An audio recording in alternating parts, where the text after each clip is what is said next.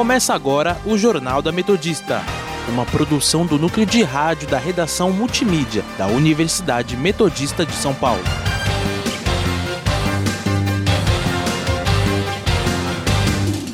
Boa tarde, meu nome é Tiago Santana. E eu sou Camila Lopes. Agora são 5 horas da tarde e está começando o Jornal da Metodista. Você pode nos seguir pelo Instagram, portal RR Online ou Sônica Metodista e também estamos na Rádio Sônica pelo Spotify. E vamos às- com as principais notícias desta terça-feira, dia 14 de novembro.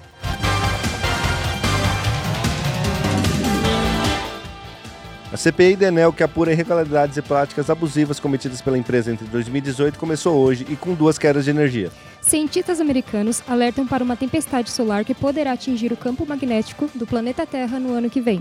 São Caetano desiste da mudança de escudo após reclamação da torcida.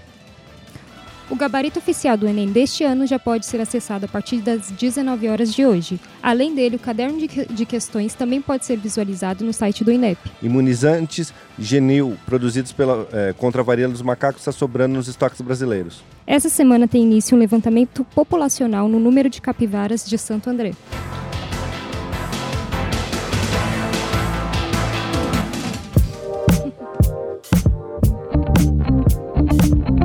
Cidades.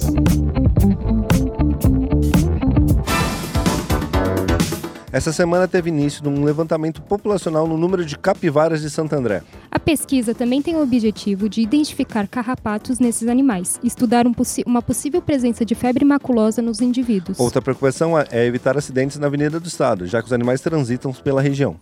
A primeira tentativa foi fechar alguns espaços ao longo do rio Tamundateí, para impedir que os animais conseguissem passar na avenida. Porém, a ação não foi suficiente e um novo estudo serão apresentadas alternativas para conter as capivaras sem o risco de ir às vias. A pesquisa é feita pela Secretaria de Meio Ambiente e a Secretaria da Saúde, em parceria com uma empresa especializada.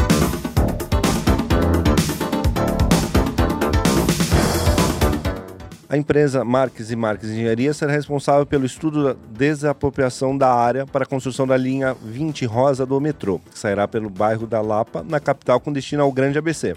O levantamento deverá ser feito em 12 meses, prazo contado a partir da emissão da primeira ordem de serviço. O levantamento envolve espaço necessário para a implantação de nove estações, sendo seis na região, duas em São Bernardo e quatro em Santo André, e outras três em São Paulo. Segundo o projeto, a linha 20 Rosa terá extensão de 31 quilômetros, com 24 estações e dois pátios de manutenção. Entre as estações Santa Mariana, no bairro da Lapa, e Santo André e São Bernardo. O Comércio Intermunicipal Grande ABC protocola 17 projetos de mobilidade urbana para cidades do Grande ABC, o novo projeto de aceleração do crescimento do governo federal. O consórcio ABC pleiteia recursos para a elaboração de, projeto- de projetos com impacto regional, como o corredor oratório em Santo André e a marginal Diadema na Avenida Ribeirão dos Couros. O edital para o cadastramento dos pleitos ao novo PAC prevê um investimento de 65 bilhões de reais em todo o país para áreas como habitação, cultura, educação, infraestrutura e outras.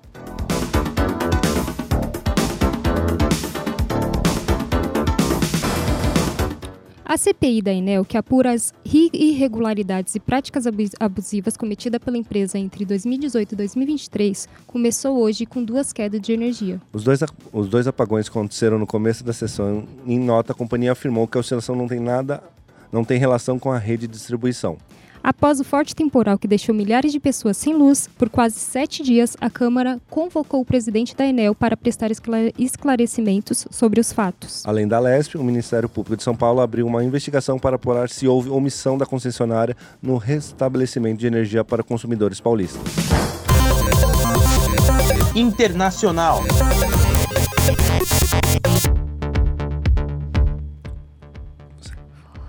Túnel desabou na Índia, deixando trabalhadores soterrados. O acidente ocorreu no domingo, no momento que os operários estavam trabalhando no local. Apesar do desabamento, eles estão vivos e as equipes de resgate buscam retirá-los retirá-los de lá. A equipe de bombeiros informou que está perfurando um túnel para conseguir passagem para o resgate das vítimas, que estão conseguindo receber oxigênio e comida.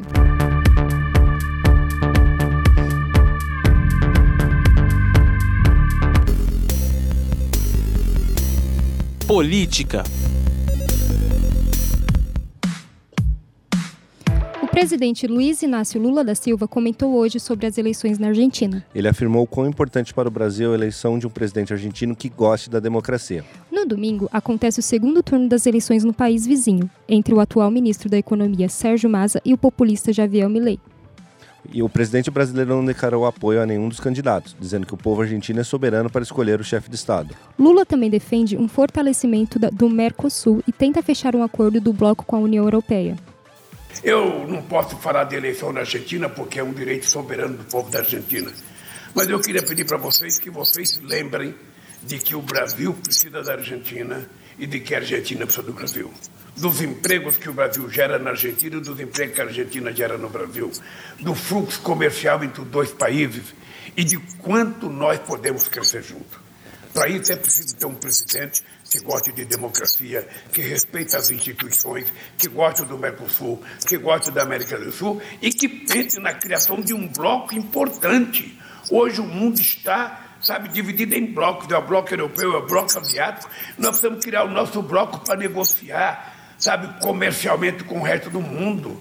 Nós poderemos fazer um acordo da América do Sul, do Mercosul com, com a China, nós podemos fazer com a União Europeia, nós podemos fazer com os Estados Unidos. Agora, para isso, nós temos que estar juntos. Se a gente briga, a gente não vai a lugar nenhum. Eu só queria pedir para o povo argentino, na hora de votar, pense na Argentina. É soberano o voto de vocês, mas pense um pouco no tipo de América do Sul que você quer criar, de América Latina que você quer criar e de Mercosul que você quer criar. Juntos, nós seremos fortes. Separados, nós somos fracos. É isso que eu queria que você pensasse na hora de votar. Saúde.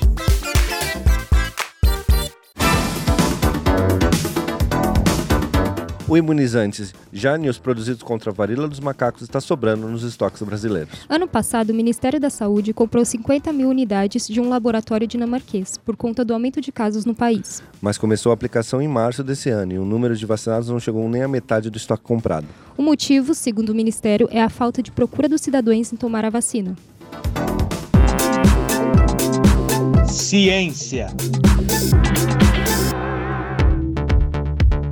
Cientistas americanos da Universidade de George Mason e o Laboratório de Pesquisa Naval alertam para uma tempestade solar que poderá atingir o campo magnético do planeta no ano que vem. O objetivo é criar um sistema para alertar a população cerca de 18 horas antes que as partículas solar solares passem a alterar o campo magnético terrestre. As explosões solares ejetam massas coronais, coronal e a grande e a grandes erupções de gás ionizado de alta temperatura, que são gerados na coroa solar. Quando o gás atinge o campo magnético terrestre, tempestades geomagnéticas podem ser causadas, o que prejudica os meios de comunicações e as estações elétricas. O campo magnético é responsável por trazer força para cargas elétricas em movimento. Meio ambiente. A capital paulista começa a semana chegando aos 38 graus, marcando o segundo dia mais quente da história das medições pelo Instituto Nacional de Meteorologia, que data 1943. Os dias, de, os dias e madrugadas quentes são, causa pela, são causadas pela quarta onda de calor seguida apenas esse ano. Sendo a mais intensa, com aumento de 5 graus acima da média, sendo causado por dois fatores, o El Ninho e o aquecimento global. O El Ninho é um, é um efeito climático que aumenta a temperatura dos oceanos e libera uma nuvem que, junto do aquecimento global, faz o clima ficar mais seco e com máximas próximas dos 40 graus. Previsão do tempo.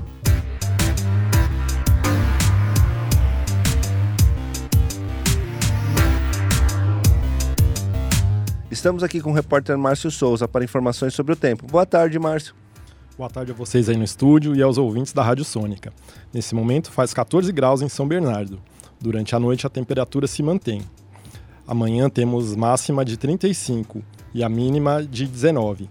A previsão de pancadas de chuva à tarde e à noite o tempo fica aberto. Na quinta-feira a temperatura fica com máxima de 36 e a mínima de 31 graus.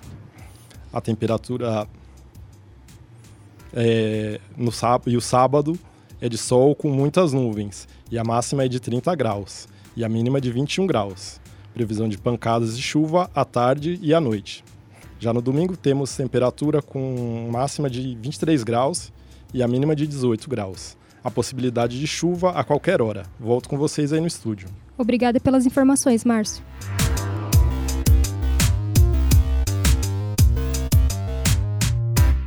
Estão abertas as inscrições para o vestibular 2024 da Metodista. São mais de 100 cursos de graduação e tecnólogo, tanto presencial quanto EAD. E aí, aqui quem tá falando é o Matheus Dias, sou repórter na Record TV e me formei em jornalismo na Metodista. É isso aí, Matheus. Escolha a universidade nota máxima em 2023 pelo MEC. Faça Metodista. Acesse metodista.br. São 17 horas e 9 minutos. Educação.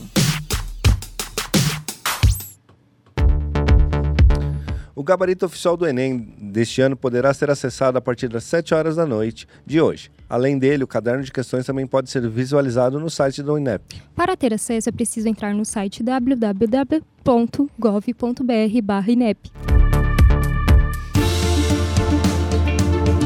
Economia.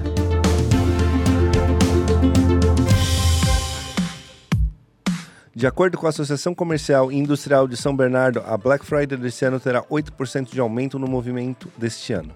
A Black Friday acontece todos os anos na última sexta-feira do mês de novembro e conta com promoções de diversos tipos de produtos. A data deste ano, a data este ano acontecerá no dia 24 e a maior expectativa de vendas é para eletrodomésticos em geral, como televisores e refrigeradores. Também existe expectativa para o aumento das vendas de aparelhos eletrônicos como celulares e computadores.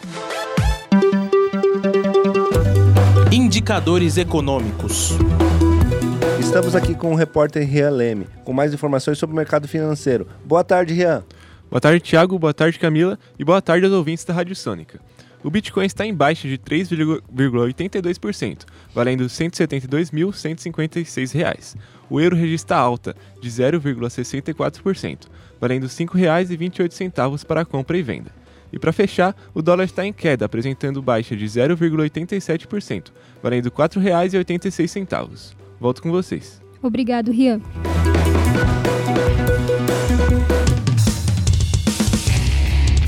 Esporte.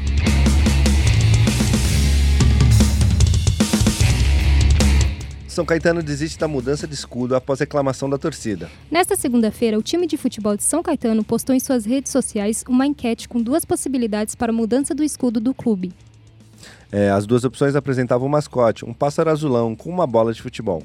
Jorge Machado, gestor de futebol da equipe, justificou a mudança dizendo que o objetivo era marcar um novo momento da história de São Caetano. Porém, após a rejeição da maior parte da torcida, nesta terça-feira o time voltou atrás e não vai mais seguir com a mudança de identidade. Em nota, o São Caetano ad- admite que o símbolo é o maior patrimônio da instituição e que a diretoria tomou a decisão de não alterar o escudo da equipe.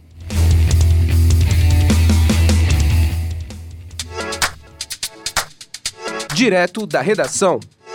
O que é notícia no Ruge Ramos Online.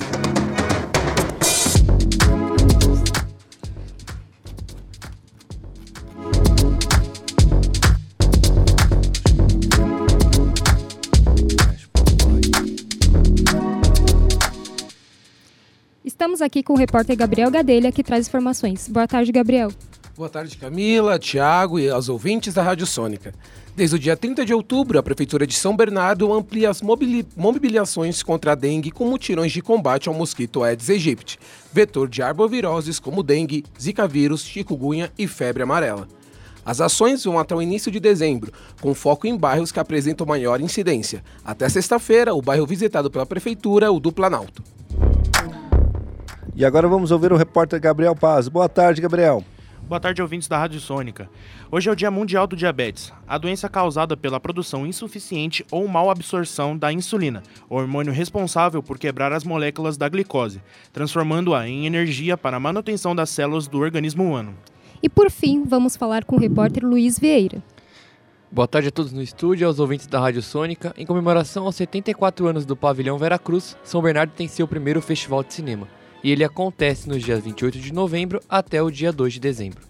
Muito obrigado pelas informações. Essas e outras notícias estão no site metodista.br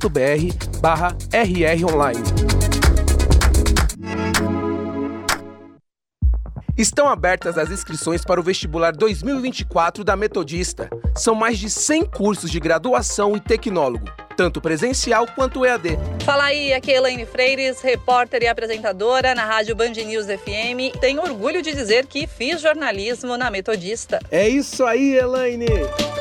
Escolha a universidade nota máxima em 2023 pelo MEC. Faça Metodista! Acesse metodista.br. Agora são 17 horas e 14 minutos e vamos conferir o nosso giro pelo ABC. Diário do Grande. Ah, você. Dia... Diário do Grande ABC. Câmara de Mauá adia a votação das contas de Átila. ABC Repórter. Prefeito de São Caetano entrega projeto de lei que beneficiará profissionais da educação. Repórter Diário. Conferidos estoque no bancos de sangue são suficientes para 10 dias. Hum, É, ABC do ABC. Música na sacada. Ilu- Iluminará casarão histórico em São Sebastião. ABC em off. Orlando pede vergonha na cara ao presidente da Evel e bate boca com o diretor do Corretor de Avesso.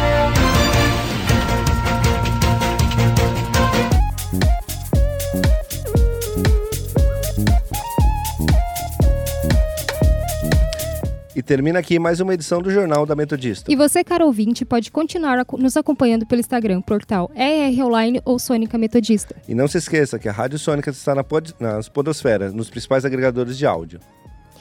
Para mais informações, acesse nosso portal através do endereço metodista.br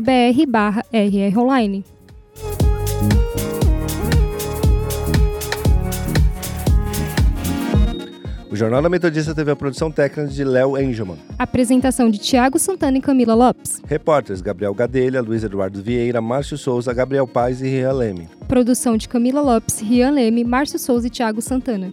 Coordenação da professora Filomena Saleme. Continuem ouvindo a nossa programação.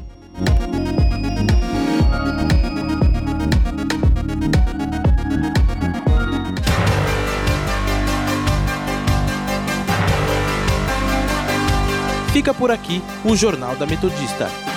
Uma produção do núcleo de rádio da redação multimídia da Universidade Metodista de São Paulo.